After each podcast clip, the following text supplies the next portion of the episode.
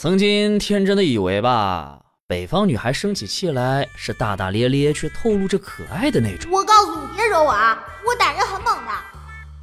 南方姑娘就是软胸软胸嗲嗲的。不理你了，你好好反省吧。后来长大了懂事了，才发现世界上的女人生起气来的样子都是一样的，就是要你死。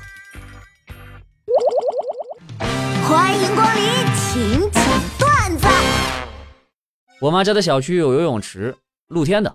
不注水的时候，业主说：“哼，建这么个游泳池就是为了摆样子，提高小区的逼格，但我们根本就享受不到。物业费不交了。”注水的时候，业主说：“嘿，这水干净吗？池子清理了吗？有看护吗？出事谁负责呀？要这池子干嘛呀？闲的，还不如改成停车场呢。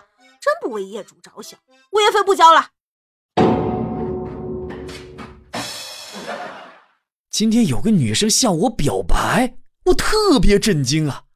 我算是明白了，这年头甭管什么样的垃圾男人都会有女生喜欢。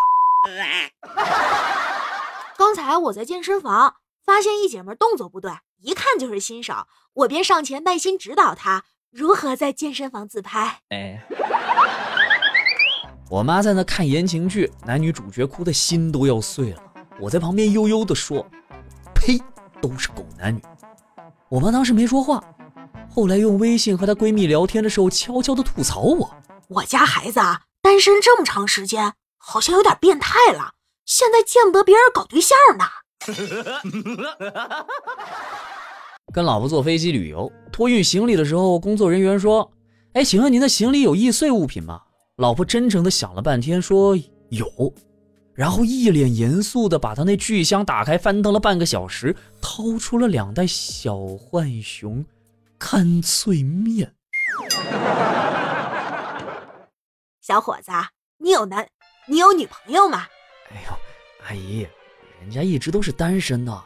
哟，那要不你做我女婿咋样啊？哎，我长得又不帅，工作也一般般，这怎么好意思嘛？哎，没事儿，没事儿。我闺女眼光可低了。我当了七年的辅导员，接到过无数个小报告。今晚这个，我认为是最让我措手不及又束手无策的。一个男生状告他的舍友严重脱发，好几次洗头都把洗漱台给堵死了，舍友就很伤心。他们看着也挺心疼的，想让我帮忙协调一下，看能不能帮他。转个专业，别学信息科学与技术了。短期内，什么类型的文字看多了，写作时就会下意识的模仿此类文字的风格。如果你不看书，又整天刷微博，那么你写日记就是傻屌风，写情书就是彩虹屁风，写跨部门问责邮件就是饭圈撕逼风。我操！哎呀，防不胜防啊！